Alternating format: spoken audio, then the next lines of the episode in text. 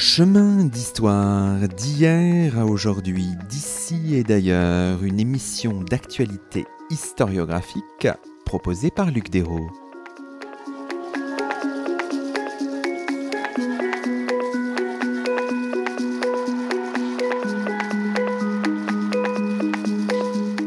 Bonjour à toutes et à tous, c'est le 117e numéro de nos chemins d'histoire, le 36e de la troisième saison, et nous avons la joie d'accueillir à notre micro Anne Bonzon. Bonjour à vous. Bonjour. Anne Bonzon, vous êtes professeure d'histoire moderne à l'université Paris 8 et vous venez de faire paraître La paix au village, clergé paroissial et règlement des conflits dans la France d'Ancien Régime, un ouvrage des éditions Champvallon. Aujourd'hui, dans nos chemins, nous retrouvons avec plaisir la France des XVIIe et XVIIIe siècles et nous cherchons à comprendre la place des curés dans l'apaisement des différends et dans la résolution des conflits. Ce faisant, nous interrogeons ces transactions en amont ou en marge de la justice institutionnelle, arbitrage, conciliation, médiation, arrangement à l'amiable, toutes ces démarches qui suscitent aujourd'hui un intérêt renouvelé. Au départ de notre conversation, Anne Bonzon, on peut revenir sur le projet du livre. Vous l'énoncez très rapidement dans l'introduction. Vous dites il s'agit d'étudier le rôle des curés dans la résolution des conflits entre personnes, en marge ou en amont, je le disais, de la justice institutionnelle, dans la France d'Ancien Régime. Alors ce projet, c'est un projet, on le disait en off juste avant le début de cette émission, c'est un projet de de longue haleine et qui s'inscrit aussi dans des travaux précédents. C'était euh, c'est un projet qui est né en fait au départ euh, d'une commande, d'une commande d'articles qui m'a été faite par Antoine Follin, qui m'a demandé si j'avais rencontré les accommodements euh, par les curés dans mes recherches sur les curés. Et je lui ai dit bah non, mais je peux proposer pour ce recueil un article de synthèse et en faisant des lectures, je me suis rendu compte que pour faire un article de synthèse, c'était compliqué parce que rien n'avait été écrit sur ce sujet spécialement, alors que partout, on lit dans les travaux sur euh, ce qu'on appelait autrefois l'infrajudiciaire, on lit, euh, bah oui, les curés étaient les premiers euh, médiateurs, les premiers à régler les conflits en marge de la justice. Donc je me suis dit, voilà, il y a un sujet à traiter. Et je me suis lancée dans cette euh, activité, enfin dans la recherche sur cette activité qui n'a pas laissé de source euh, propre, ce qui était une grosse euh, difficulté. Et ça a pris plus de temps que prévu. Ça a pris plus de temps que prévu, oui. Vous dites très vite au début de l'ouvrage ce que le livre n'est pas. Il n'est pas une réflexion sur les la pacification des affrontements confessionnels, mais plutôt une recherche, dites-vous, sur la manière d'apaiser des conflits plus quotidiens. C'est ça qui vous intéresse. Là, il y a une différence de d'échelle des choses finalement. Oui, j'ai vraiment voulu me, me, placer dans le quotidien euh, des gens, à l'échelle euh, paroissiale, qui est l'échelle qui m'est la plus familière. Parce que vous l'aviez travaillé aussi. Parce que je l'avais travaillé avant. Dans votre thèse notamment. Oui, notamment. Sur les prêtres et les paroisses du diocèse de Beauvais au XVIe et au XVIIe siècle. Alors évidemment, un projet de, de cette nature, c'est souvent une articulation entre euh, comment dirais-je, des sources, euh, des travaux précédents, et puis aussi des préoccupations de, du moment. Mmh. Toute cette réflexion sur les accommodements, l'arbitrage, la conciliation, à une échelle euh, plutôt locale, c'est, ce sont des questions contemporaines aussi. Oui, oui, c'est vrai que euh, bon, tout ce qui est euh, critique de l'institution judiciaire, euh, volonté de désengorger les, tribunaux, de, de, mettre en place une justice plus légère, plus souple, plus rapide aussi, ce sont des, des, questionnements de notre temps. Bon, le développement de la médiation, la médiation familiale, de la médiation judiciaire. voilà, je pense que quand on fait de l'histoire, on est aussi, on est aussi traversé par les questionnements de son époque. Et en termes bibliographiques, en termes historiographiques, vous êtes appuyé aussi sur, euh, je sais pas, des travaux plus contemporains, ça vous a servi, ça a nourri votre réflexion, ou la bibliographie, l'historiographie dans laquelle vous avez puisé, plutôt appuyé sur, sur votre époque de référence? Alors, bah, je dirais qu'il y a les deux. Il y a tout d'abord les deux historiographies qui se sont euh, souvent tournées le dos. Il y a euh, toute l'histoire religieuse qui m'était plus familière et puis euh, l'histoire judiciaire que j'ai en grande partie découverte à cette occasion-là. l'histoire religieuse qui a tendance à considérer que toutes les tâches des curés qui ne sont pas strictement religieuses sont une espèce de, pollution, euh, de quelque chose qui retire à leur euh, fonction pastorale. J'ai essayé de montrer le contraire. Et puis euh, l'histoire judiciaire qui avait bien repéré le rôle, notamment Nicole Castan, qui a repéré pour la deuxième moitié du XVIIIe siècle le rôle de, de, curés et d'hommes d'église plus largement pour faciliter les, les accommodements, enfin pour mettre fin au procès et qui dit en même temps oui mais ça c'est un archaïsme, c'est une survivance du Moyen Âge, etc. Le curé protecteur traditionnel et au moment où elle dit mais 30% euh, des affaires qui arrivent devant le Parlement de, Toulouse euh, pour lesquelles on a des accommodements euh, mettent en jeu des hommes d'église, dit oui mais c'est en régression, etc. Donc les deux historiographies ont tendance ont eu tendance jusque-là à, se tourner le dos et j'ai essayé de les, de les mettre en résonance justement. Et puis j'ai fait appel aussi aux travaux sur la médiation, travaux de, sociologues, euh, qui m'ont permis aussi de, lire un petit peu mieux euh, le, fonctionnement réel de ces, de ces accommodements. Alors évidemment, les mots pour le dire comptent beaucoup. Là, vous revenez euh, sur cette question dans l'introduction en disant que le terme d'infrajustice, d'infrajudiciaire n'est n'est pas excellent, n'est même pas très bon pour qualifier euh, votre objet de, recherche, même si à un moment donné, on a, on a utilisé ce, ce mot. Pourquoi est-ce que ça, ça, ça, ne vous convient pas, ça ne convient pas ce, ce terme d'infrajustice? Alors ce terme d'infrajustice qui a été euh, très employé dans les années 1990, euh, il est aujourd'hui euh, abandonné. Et apparemment c'était une spécificité française, hein, sans équivalent dans d'autres langues. Alors pourquoi a-t-il été abandonné? Pourquoi l'ai-je pas repris à mon compte? Parce que il suppose une infériorité de ces modes de règlement des conflits vis-à-vis de l'institution judiciaire. Or, un certain nombre de recherches, et les miennes vont dans ce sens, montrent au contraire une complémentarité entre différentes manières de résoudre les conflits. On peut les résoudre devant la justice, on peut les résoudre à l'amiable, on peut les résoudre aussi en se tapant dessus. C'est ces trois manières euh, différentes qui peuvent se succéder dans le temps, qui peuvent se compléter. Évidemment, la question c'est comment dire les choses alors? Vous dites qu'il y a deux pôles qui s'individualisent, l'arbitrage et la conciliation. Il faut, euh, il faut les distinguer, ces termes, euh, Anne Bonzon? Il faut les distinguer, bien sûr. Il y a des définitions juridiques très claires. Hein. L'arbitrage est reconnu par la justice et il a valeur de euh, un arbitrage à valeur de sentence. Normalement, on peut pas faire appel d'une sentence arbitrale alors que euh, ce qui est médiation est beaucoup plus informel et se place en amont. La médiation consiste à mettre les parties, les différentes parties d'accord. Ça, c'est euh, la théorie. Quand on regarde dans la pratique, on se rend compte que euh, c'est beaucoup plus souple que cela et que les sources de cette époque-là, et donc les, les gens de cette époque-là, opposent deux manières de régler un différend la manière à la rigueur en justice et puis la manière plus douce qui passe par euh, ces différentes euh, formules d'accommodement. Ce qui, nous intéresse aussi, évidemment, vous le dites, c'est comment vous maillez ça avec les, les, les ressorts religieux, les ressorts religieux, dites-vous, à l'œuvre dans la pratique des accommodements.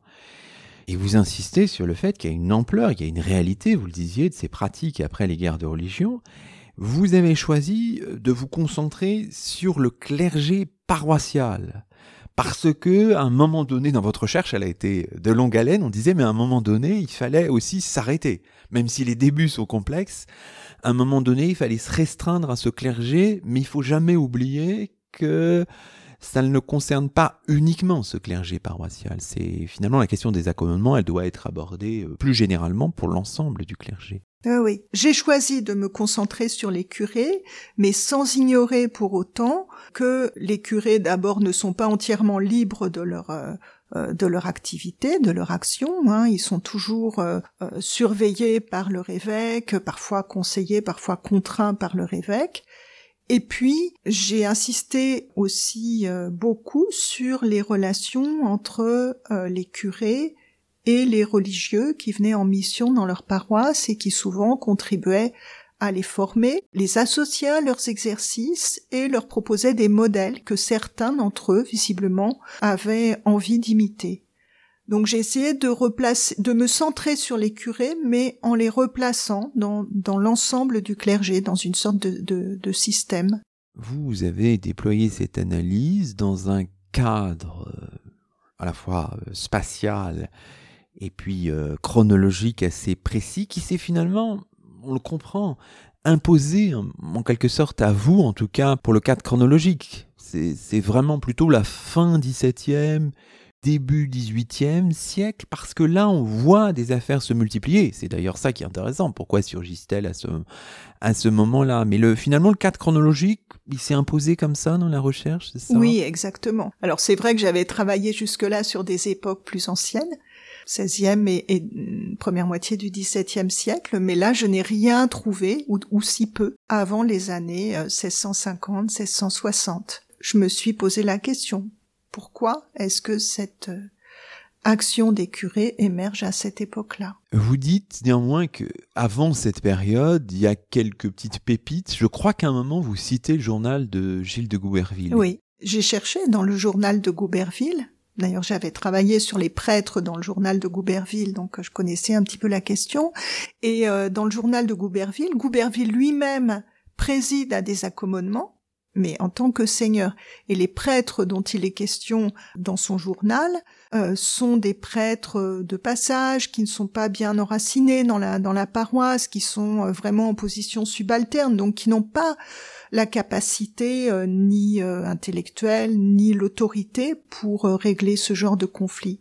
avec Christian Gross, on a fait un, décompte très précis des accommodements dans le journal de, Gouberville. Bon bah les, prêtres en sont absents et, même et les curés aussi. Alors, si on vient sur le cadre spatial, vous jouez, vous le dites, hein, il y a vraiment un jeu d'échelle. Vous avez essayé de puiser dans des exemples géographiquement différents, enfin voilà, pour essayer de, croiser un petit peu les, les approches. Comment est-ce que vous avez euh, procédé exactement? Expliquez-nous. Le changement d'échelle s'est imposé à la suite de la, de la quête des sources. Enfin, disons que j'ai privilégié les régions, les zones pour lesquelles je savais que je trouverais des sources enfin en privilégiant les diocèses pour lesquels j'avais des visites pastorales. Il se trouve que pour les visites pastorales de la France, on dispose d'un outil exceptionnel Hein, euh, auquel a, présidé entre autres mon maître Marc Venard, et que euh, ce répertoire propose un codage des visites pastorales conservées en fonction du, du contenu, de leur contenu. Il y a une rubrique, la rubrique 812, qui correspond aux inimitiés. Et en utilisant cet outil de travail, euh, j'ai repéré assez rapidement euh, quelques diocèses euh, dans lesquels j'étais certaine euh, de trouver des, des éléments sur les inimitiés dans les, dans les visites pastorales, qui sont une source euh, très très connue déjà. On va expliquer pour nos auditeurs qui ne le sauraient pas, que sont les visites pastorales, Anne Bonzon Alors, ce sont des tournées que les évêques effectuaient régulièrement Hein, en théorie chaque année, mais dans les grands diocèses, c'était totalement irréalisable, dans l'ensemble des paroisses de leur, de leur diocèse donc avec une dimension euh, cérémonie, réception de, l'évêque, une dimension inspection et puis une dimension ordonnance. Hein, voilà ce qu'il faut réformer, ce que j'ai constaté qui ne va pas et qu'il faut euh, réformer. Et dans deux des diocèses euh, sur lesquels je me suis attardée, s'ajoutent à ces visites proprement dites des questionnaires imprimés qui étaient soumis aux curés qui devait remplir avant l'arrivée de l'évêque et qui posait un nombre de questions très précises ce qui a permis d'avoir euh, un dénombrement des curés qui disaient pratiquer les accommodements. Évidemment, on peut pas vérifier qu'ils les ont euh, vraiment pratiqués, mais au moins le fait qu'ils disent euh, bah oui, je m'occupe de mettre fin au procès ou de les éviter, je pense que c'était une indication précieuse. En tout cas, ça m'a permis de voilà d'aborder l'échelle diocésaine. Ça, c'est un élément phare de, de vos sources, mais il y en a d'autres. Vous dites des textes normatifs, des œuvres plus littéraires, des sermons, des biographies à tendance hagiographique, des fonds relevant de la pratique judiciaire. On sent un petit peu la, la, mosaïque documentaire. Oui, c'est vrai qu'il y a un moment où je me suis dit je, je vais pas y arriver quoi parce que je trouvais des éléments mais très très dispersés et je ne pouvais pas fonder euh, un travail historique sur euh, euh simplement des biographies euh, qui racontaient, oui, dans une perspective hagiographique, bah, tel bon curé terminait les les procès de ses paroissiens. Je pouvais pas me contenter de cela, même si ça a beaucoup guidé mon travail dès lors que je pouvais croiser ces récits avec d'autres sources qui renvoyaient davantage à la pratique. Alors qu'est-ce qui vous a convaincu que c'était possible néanmoins? C'est ce dont rêve euh, tout historien, la découverte du fond qui va euh, permettre de traiter son sujet. Une découverte tout à fait euh, accidentelle parce que j'étais retournée aux archives de l'Oise dans lesquelles je n'avais pas mis les pieds depuis de nombreuses années. J'y étais retournée pour euh, chercher tout autre chose. Je travaillais à l'époque sur les, reliques des catacombes romaines et euh, j'avais vu, j'avais repéré un certain nombre de, reliques dans les dans les sources conservées aux archives de l'Oise. Et puis euh, j'avais repéré par ailleurs dans un ouvrage de Robert Muchamblé, il mentionnait, mais assez rapidement, un ou deux actes concernant une paroisse du diocèse de Beauvais, la paroisse de Songeon, euh, dans laquelle s'effectuaient des accommodements. Donc je me suis dit, bah, je vais aller voir ces, actes quand même, et je me suis rendu compte euh, en, commandant euh, ce carton qu'il n'y avait pas un ou deux actes, mais qu'il y en avait une soixantaine, et que ce carton, conservé dans la série B, donc euh, une série euh, de sources judiciaires, que ce carton renfermait un véritable trésor qui allait me permettre de euh, bah, de, traiter un exemple de paroisse où quatre curés successifs interviennent dans le règlement des, des différends de leurs paroissiens.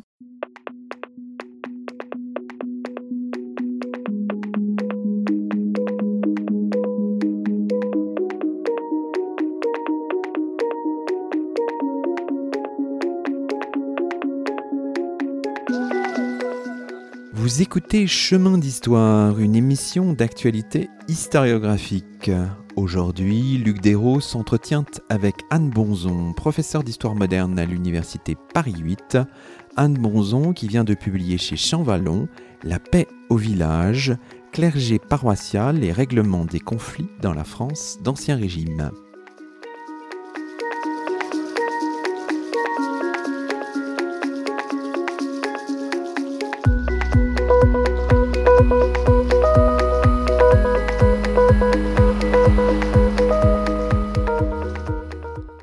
Poursuivons, si vous voulez bien, Anne Bonzon, cette conversation en votre compagnie. Ça y est, on est entré dans le vif du sujet. Hein. Nous sommes à Songeon, dans l'Oise. Alors euh, guidez-nous, Songeon. Bah, c'est à quelques kilomètres de Beauvais, en fait, plutôt vers l'ouest, donc euh, en allant euh, vers la vers la Normandie. Détail qui, qui a son importance parce que la situation juridique de cette paroisse est particulière. C'est-à-dire, C'est-à-dire que une partie de la paroisse relève de la coutume de Picardie et l'autre de la coutume de Normandie, ce qui crée des complications en termes de succession, euh, oui, euh, en termes juridiques. Dans ce fameux carton des archives départementales de l'Oise, BP 3446, hein, c'est ça, on trouve 35 affaires réglées par l'intermédiaire du curé de la paroisse, Nicolas Prévost, donc réglé par son intermédiaire entre 1655 et 1673, donc une documentation de nature diverse, où on voit, dites-vous, le triple rôle de ce fameux Nicolas Prévost qui est un peu votre héros. Hein. Oui, c'est, oui, on oui. doit le dire. Rôle d'arbitrage, d'accommodement et d'enregistrement. Voilà, vous savez, dans la France d'Ancien Régime, tous les mots sont importants. Commençons peut-être par celui de d'enregistrement. Qu'est-ce que ça veut dire? Faut le prendre peut-être au sens littéral aussi. Oui, hein. voilà. Enregistrement, ça veut dire euh, inscrire dans un registre. Donc, euh, rôle d'enregistrement, les parties sont fâchées, euh, parfois en procès, et souhaitent se mettre d'accord, trouvent les moyens de se mettre d'accord, mais pour euh, enregistrer cet accord, pour l'officialiser, les parties vont aller trouver le curé qui va prendre la plume et euh, le mettre sur le papier. Du fait de son autorité de curé, c'est ça, c'est ça qui lui donne cette euh, Son autorité, l'autorité de l'écrit aussi, et le choix des parties qui euh, lui Voilà. ont confié cette tâche. Arbitrage, accommodement, est-ce qu'on pourrait donner quelques exemples pour rendre les choses un peu palpables pour nos auditeurs? L'arbitrage a une valeur juridique, hein, il a une valeur officielle et souvent c'est euh, le tribunal qui va confier l'affaire à l'arbitrage d'un personnage, ici le curé. Parce qu'il faut imaginer que à l'échelle de la paroisse, et je m'en suis vraiment bien rendu compte en cherchant toutes les sources disponibles sur cette paroisse, je me suis pas contentée de ce carton, mais quand je l'avais trouvé, j'ai cherché les sources euh, les archives notariales, euh, les archives judiciaires, enfin. Et je me suis rendu compte qu'il y avait une grande proximité entre enfin, le juge local, qui est un juge seigneurial, le tabellion local, le notaire, si on veut, et puis le, le curé, les curés d'ailleurs, puisqu'il y en a quatre qui se suivent. Donc euh, il arrive qu'il se renvoie l'affaire et qu'il renvoie les parties euh, à l'arbitrage du curé. En termes de, de travail archivistique, disons-le, c'est compliqué. Ça demande un travail très minutieux, ça demande de, de relever euh, tous les noms qui apparaissent, de les situer vis-à-vis euh, du curé, d'essayer de voir euh, qui sont euh, les plus apparents de la paroisse, comme euh, les notables, si on veut, comme ça apparaît dans, dans certains actes. Donc euh, vraiment de situer les, les acteurs les uns par rapport aux autres. J'ai aussi enquêté sur ce Nicolas Prévost. Au début, je me suis dit, il a un nom tellement banal que je vais rien trouver sur lui. Et là, Et là- deuxième miracle. Voilà, deuxième miracle.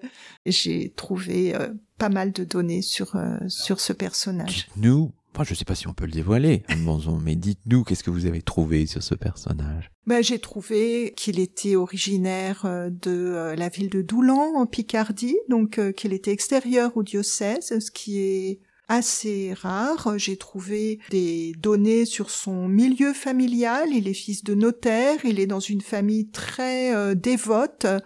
Donc très engagé dans le catholicisme depuis euh, depuis la, la, la fin des guerres de religion, une famille qui donne à chaque génération euh, un prêtre.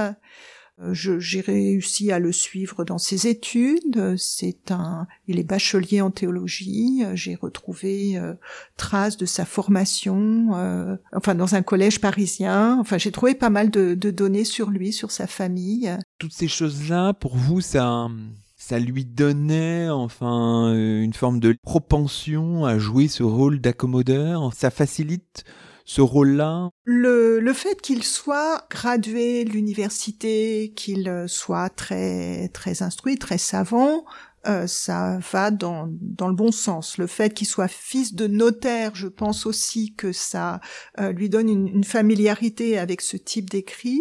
Ceci dit, quand j'ai euh, retrouvé des sources qu'en fait j'avais déjà rencontrées dans ma dans ma thèse, et c'est ça qui est intéressant, euh, des sources sur euh, sur euh, son arrivée dans la paroisse. Son arrivée dans la paroisse de Songeon se passe très très mal.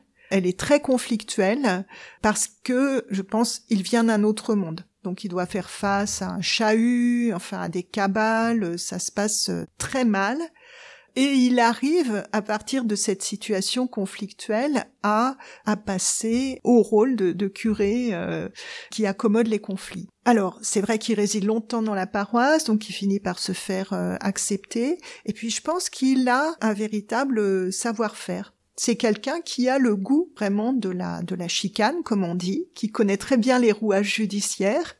Et je pense que euh, ces paroissiens comprennent assez vite comment ils peuvent en tirer profit. Oui, alors ce qui est passionnant, c'est que ce que vous euh, avez trouvé avec lui se poursuit sur plusieurs générations. Oui. Je crois que c'est le successeur de, de Nicolas Prévost, qui s'appelle Pierre Théru. Qui fait l'objet d'une de vos annexes. Alors on peut lire un texte pour se plonger. On aime bien hein, l'ambiance de l'Ancien Régime. Là nous sommes en 1680. Par devant nous, Pierre Théru, prêtre, curé de Songeon, diocèse de Beauvais, sont comparus Étienne Bouchard, coconnier, un marchand de volailles et d'œufs, demeurant au dit Songeon d'une part, et Pierre Renier dit Mansart, tonnelier, demeurant à Mieuxroy, paroisse de Notre-Dame-du-Til, d'autre part. Pour terminer le différent que l'édit pourroit avoir l'un contre l'autre, touchant la mordure d'un chien appartenant au dit Régnier, qui a mordu le dit Bouchard à la jambe, et pour parvenir au dit accommodement, le dit Régnier a promis et s'est obligé de payer au dit Bouchard pour ses dommages et intérêts la somme de 12 livres tournois, et outre le dit Régnier, s'est obligé de payer les frais de justice. Jusqu'à ce jour, ainsi les frais du chirurgien, jusqu'à parfaite guérison du dit Bouchard, et au moyen du présent accommodement, les dites parties seront hors de cause et de procès. Fait le 14e septembre 1680, présence de Étienne Geron, maître chirurgien, et Jacques Regnault, magister du dit Songeon, témoin, et sur la somme de 12 livres d'intérêt ci-dessus, le dit Bouchard a reconnu avoir reçu présentement 60 sols, et les autres 9 livres restantes seront payés au dit Bouchard à sa volonté, et première requête par le dit Régnier. Signature du curé, des témoins et de Pierre Régnier, marque d'Étienne Bouchard. Bon, c'est amusant, donc on se dit, mais au fond, ces affaires-là, Anne Bonzon, ça valait aussi pour la morsure d'un chien.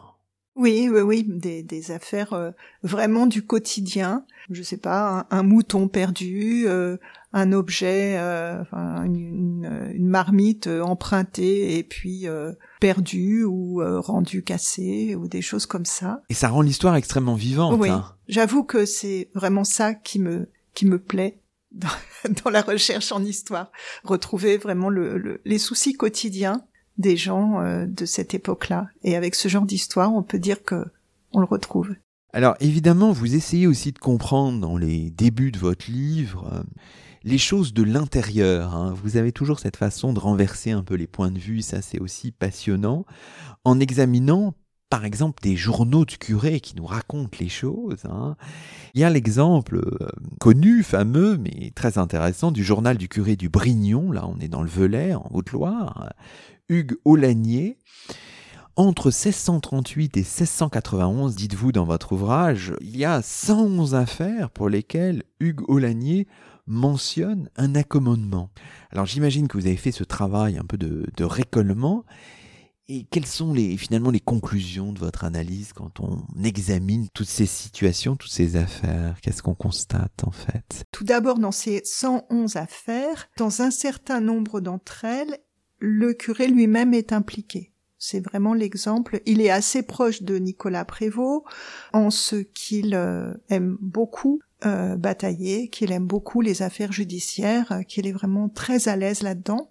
Et au début de son ministère, qui dure très très longtemps, hein, euh, une cinquantaine d'années, au début, les affaires dont il parle, les accommodements dont il parle, le concernent lui. Et puis peu à peu, on le voit accommoder des affaires judiciaires dans lesquelles d'autres paroissiens sont impliqués. Sauf que euh, j'ai essayé de distinguer parmi ces paroissiens lesquels étaient euh, ses amis, ses proches, et puis euh, lesquels ne l'étaient pas. Ce qui a demandé un travail de, de, de lecture. euh, bon, ce, ce, ce journal est en partie euh, édité. hein. Je suis quand même allée voir les, les parties qui ne le sont pas euh, aux archives de, de Haute-Loire. Donc j'ai essayé de distinguer, de repérer ceux qui étaient euh, de son village, parce que c'est une paroisse qui est composée d'une quinzaine de villages, ceux qu'il présente comme ses amis, ceux euh, dont on sait euh, qu'ils ont un lien de parenté avec lui. Donc j'ai fait une catégorie à part. Et euh, j'ai vu à un moment émerger des accommodements de personnes qui n'étaient pas ses proches ou ses amis, que rien ne permettait de désigner autrement que comme ses paroissiens. Et ce qui est intéressant, c'est que euh, ce, ce moment correspond vraiment à un changement dans sa, sa pratique euh, pastorale, au moment où il se conforme vraiment au modèle de ce qu'on appelle le curé tridentin, euh, voilà, aux exigences du Concile de Trente. Ce qui m'a semblé intéressant aussi, c'est que le, tournant vers une pratique plus systématique et plus désintéressée, pourrait-on dire, des accommodements, prenait euh, racine dans euh, ses liens avec son évêque, qui l'avait obligé à euh, se mettre d'accord et même à pardonner aux complices des assassins de son neveu, voilà, auquel on sent qu'il était très donc on voit là, dans le cas d'Hugo Lanier, comment son histoire personnelle et euh, sa pratique euh, de curé éclairent sa pratique des accommodements sur euh, bah, une durée assez longue, hein, sur une cinquantaine d'années. Évidemment, si on va au-delà de ces cas qu'on a qu'on a mentionnés, là, c'est plutôt votre troisième partie sur laquelle on peut revenir un peu brièvement.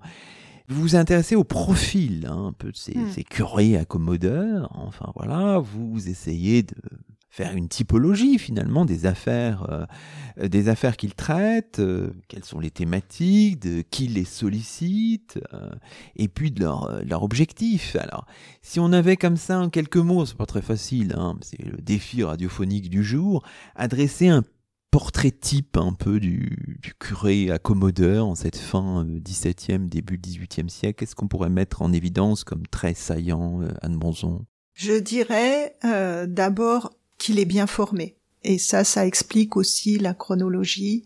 ça explique que ces affaires émergent dans les archives au moment où quasiment tous les curés ont bénéficié d'une formation soit universitaire, soit au séminaire. Ensuite, c'est un curé qui réside longtemps dans sa paroisse, qui connaît ses paroissiens, qui est capable de repérer les inimitiés, qui a su tisser un lien de confiance avec ses paroissiens, ce qui permet aux paroissiens de s'adresser à lui pour lui demander de résoudre leur, euh, leur conflit. Parce que quand c'est lui qui prend l'initiative, il arrive que ça soit mal perçu. C'est plus simple quand on vient le trouver. Ou quand c'est un tribunal qui lui confie euh, une affaire, autre cas de figure dont j'ai parlé tout à l'heure. Et la question qu'on peut se poser, mais est-ce que ça marche? Est-ce que finalement on sent des, sociétés villageoises euh, plus pacifiées Est-ce que à l'issue de ce travail, enfin, est-ce que c'est même possible de le, de le savoir, Anne Alors c'est très difficile de le savoir, c'est très difficile de quantifier cette pratique. C'est déjà difficile de quantifier le judiciaire, donc quantifier euh, ces pratiques en marge ou en amont de la justice, c'est impossible. Est-ce que ça marche? Bah ça dépend où. J'ai quand même l'impression que ça marche mieux dans les petites paroisses, dans les paroisses où vraiment on est en terrain d'interconnaissance. Et si le, si le curé euh, a une autorité suffisante, euh, ça peut fonctionner. Après, ça dépend des affaires. Pour les affaires familiales, qui viennent toujours en tête des, euh, des affaires euh, que j'ai repérées. Donc pour les conflits familiaux, qu'ils soient conjugaux ou euh, plus largement familiaux, on reconnaît une certaine autorité au curé. Ça se comprend parfaitement, hein, puisque le curé préside au, au, mariage. Enfin voilà, on sent que là c'est du ressort du curé. Un autre type d'affaires que j'ai rencontré et qui là pose davantage de problèmes, ce sont euh, les affaires relatives à l'impôt. Les curés que j'ai rencontrés aimeraient parvenir à euh, résoudre les conflits euh, liés à la répartition de l'impôt, mais c'est là souvent que ils ne sont pas, ça ne fonctionne pas parce qu'on a l'impression là qu'ils sortent de leur de leur spécialité. Alors pourquoi les conflits relatifs à l'impôt intéressent-ils les curés? Parce que en pays de taille personnelle, euh, la charge fiscale euh, repose sur une répartition entre les différents paroissiens qui appartiennent aux tiers États, bien sûr. Et la répartition de la taille est telle que euh, si certains paient moins, si certains parviennent à se faire enfin, faire alléger leur charge, évidemment, la charge pesant sur les autres va être plus lourde. Donc, les curés qui cherchent à se mêler de ces questions-là en viennent à promouvoir le cadre paroissial et l'unité bah, la paix dans la paroisse, hein, la paix à l'échelle du village, là où le village coïncide avec la paroisse, qui n'est pas toujours le cas. J'imagine que tout ça est aussi tributaire du contexte chronologique, du contexte euh, évidemment euh, local, c'est-à-dire euh, par exemple le fait qu'il y ait pas très loin à côté une minorité protestante, qu'on soit avant, après la révocation de l'édit Nantes, ça, ça va jouer aussi sur vos problématiques, Anne Bonzon. Ça, c'était l'intérêt de de l'exemple du diocèse de Montpellier. Alors, tout d'abord, la présence des protestants a euh, généré euh, des, des, sources à la fois plus abondantes et plus précises, parce que euh, les évêques de Montpellier qui, qui faisaient leur, leur, tournée des paroisses savaient bien que la situation confessionnelle était, était, complexe et si je peux parler familièrement, ils, ils mettaient le paquet vraiment il se faisait euh, accompagner ou précéder de missionnaires. Il euh, soumettait au curé des, questionnaires, des grilles euh, de questionnaires imprimés extrêmement précises. Et c'est ça qui a produit aussi les archives qui m'ont permis de, quantifier le, phénomène et de, mieux le, cerner. Après, il faut voir que dans cette situation de, rivalité confessionnelle et puis de, ensuite de, de révocation de l'édit de Nantes, le clergé catholique savait que euh, les protestants avaient leur propre instance de règlement des conflits, hein, le consistoire. Euh, ça, c'est une histoire qui est bien connue euh, côté protestant, qui a été bien étudiée.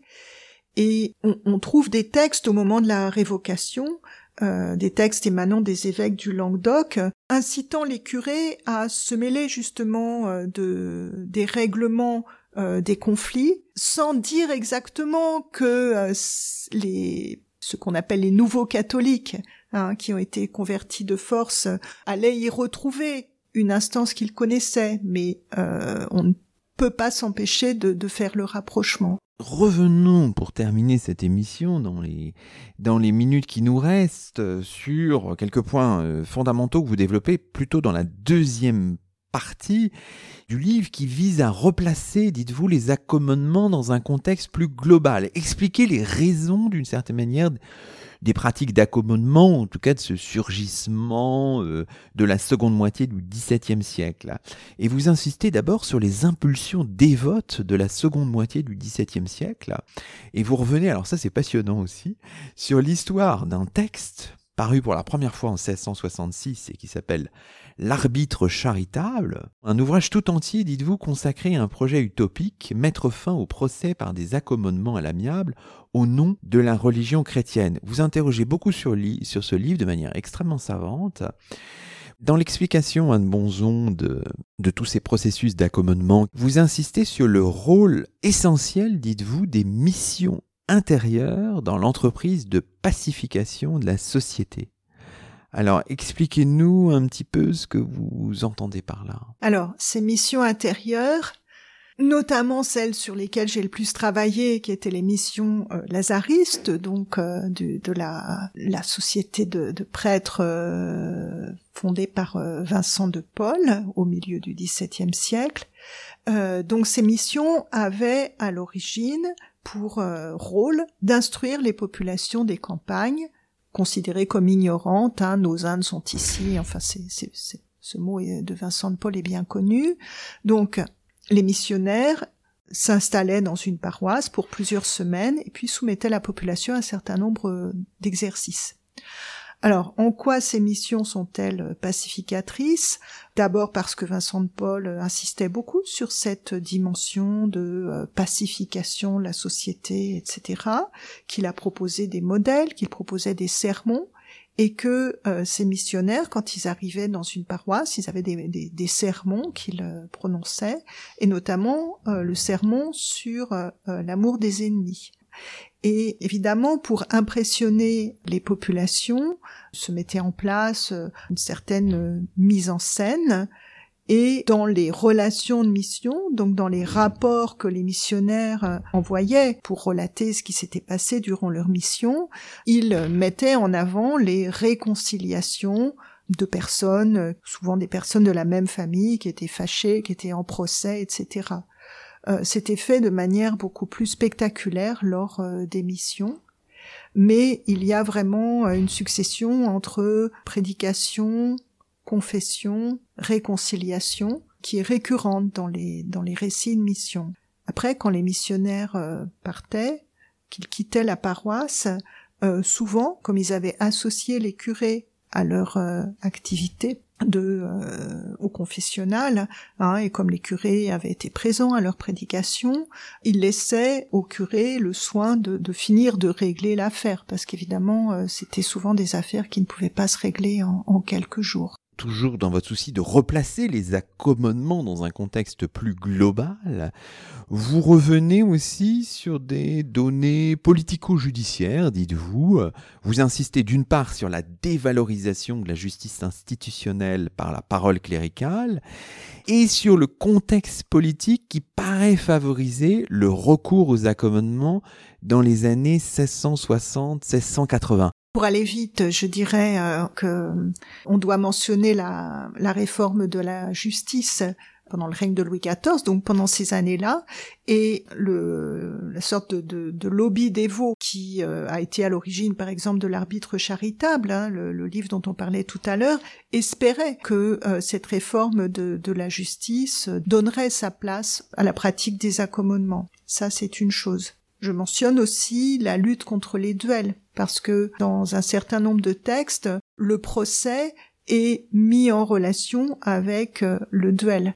Le contexte de la révocation de l'édit de Nantes, j'en ai, on en a déjà parlé. Bah, ça fait déjà pas mal d'éléments qui expliquent euh, le contexte au sens large, à l'échelle du royaume, euh, qui est propice à, ce genre de pratique. À travers cette enquête sur l'accommodement, finalement, on a un regard sur tout un, ensemble de pans de la société, mais aussi de l'ordre politique, de la France, du règne de Louis XIV, là. On traverse autrement, finalement, Anne Bonzon, euh, le siècle de Louis XIV avec votre livre, à des échelles euh, différentes. C'est ce que j'ai essayé de faire, et de montrer que tout ça, ça faisait système, et que, à toutes ces échelles, euh, les différentes logiques se répondaient et s'entremêlaient. Et c'est ainsi que se termine le 117e numéro de nos chemins d'histoire, 36e de la troisième saison. Aujourd'hui, nous étions en compagnie d'Anne Bonzon, professeure d'histoire moderne à l'université Paris 8. Anne Bonzon qui vient de publier chez Champvallon La paix au village, clergé paroissial et règlement des conflits dans la France d'Ancien Régime. Toutes nos émissions sont disponibles sur la plateforme SoundCloud et sur le site chemindhistoire.fr avec un S à chemin. À très vite pour un nouveau rendez-vous radiophonique. Que la force historienne soit avec vous.